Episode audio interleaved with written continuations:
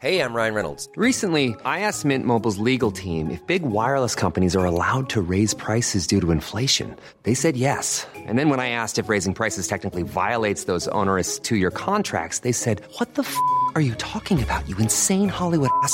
So to recap, we're cutting the price of Mint Unlimited from $30 a month to just $15 a month. Give it a try at mintmobile.com slash switch. $45 up front for three months plus taxes and fees. Promo rate for new customers for limited time. Unlimited more than 40 gigabytes per month. Slows. Full terms at mintmobile.com. Que nadie nos olvide. Feminicidio de Elidet Ríos Cabrera. Nexahualcoyotl, Estado de México. 22 de junio de 2020.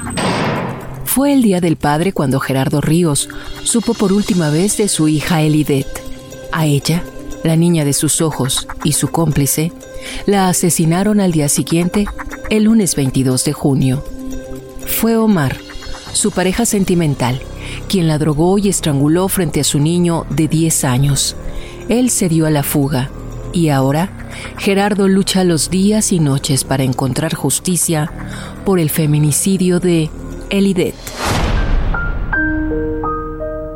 Elidet Ríos Cabrera era una madre de 30 años que daba la vida por su hijo Kevin. Trabajaba hasta el cansancio como mesera en un restaurante de lujo y para ayudarse también hacía ventas por catálogo. Con su sueldo y las propinas que ganaba, le alcanzaba para darle una vida digna a su pequeño y para mantener a Omar Santos Loera, su pareja.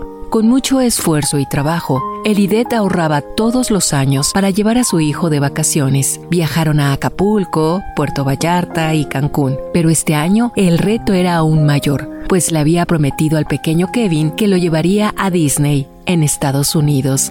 Esa era su mayor ilusión. Elidet llevaba 11 años de relación con Omar. Él era una persona muy violenta y estaba prófugo de la justicia pues antes de conocerla había matado a dos personas en una riña e hirió a otras más. Estuvo en prisión seis meses y tras ser condenado a 122 años, se dio a la fuga. De todo esto, ella no se enteró hasta poco antes de ser asesinada. Una semana antes de su asesinato, Elidet le había pedido a Omar que se fuera de la casa. Ya no podía sostener una relación como la que llevaban. La madrugada de ese lunes, él la drogó y estranguló. Al amanecer, llamó a don Gerardo y a la hermana de la joven para confesar su crimen. Dejó a su hijo en casa de su abuela y huyó. Cuando la policía y los padres de Elidet arribaron a la escena del crimen, encontraron a Elidet desnuda. Aún no se sabe si fue abusada sexualmente, pues las autoridades le negaron los resultados de la autopsia a la familia.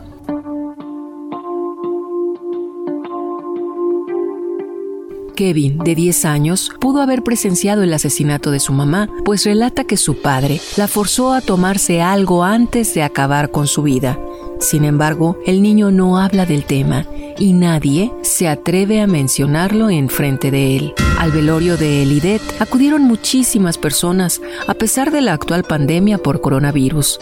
Era una mujer muy noble y muy querida escribe su padre, quien desde el momento en el que le arrebataron a su hija ha hecho todo lo que está en sus posibilidades para lograr justicia, pero no ha logrado mucho. Denuncia el mal trabajo de las autoridades, lo traen de un lado a otro, el proceso es muy lento y no le hacen caso. Su desesperación lo llevó a plantarse frente al Palacio Nacional de la Ciudad de México con una manta para exigirle a las autoridades que hagan su trabajo.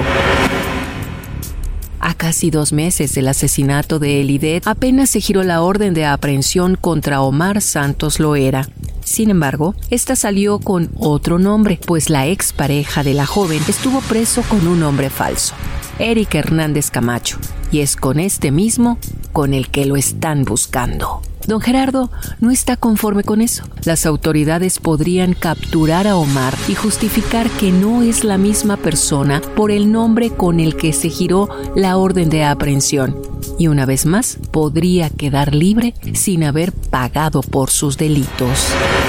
A través de redes sociales, el padre de Elidet publica fotografías del asesino de su hija. Indica que al feminicida lo conocen como Omar Santos Loera o Eric Hernández Camacho y describe rasgos distintivos del implicado como una persona delgada y muy fuerte, así como que cojea de la pierna derecha a causa de una herida de bala. Esto con la esperanza de que sus esfuerzos lleven a las autoridades a identificarlo, capturarlo y hacerle justicia a la niña de sus ojos. El de Elidet Ríos fue un feminicidio. Que nadie nos olvide. Esta historia cuenta con la autorización de las víctimas indirectas. Conoce más casos de feminicidios a través de las plataformas de streaming por El Heraldo de México. Hi, I'm Daniel, founder of Pretty Litter. Did you know cats tend to hide symptoms of sickness and pain? I learned this the hard way after losing my cat, Gingy. So I created Pretty Litter, a health monitoring litter that helps detect early signs of illness by changing colors, saving you money and potentially your cat's life. Pretty Litter is veterinarian developed, and it's the easiest way to keep tabs on your fur baby's health right at home. Go to prettylitter.com and use code ACAST for 20% off your first order and a free cat toy. Terms and conditions apply. See site for details.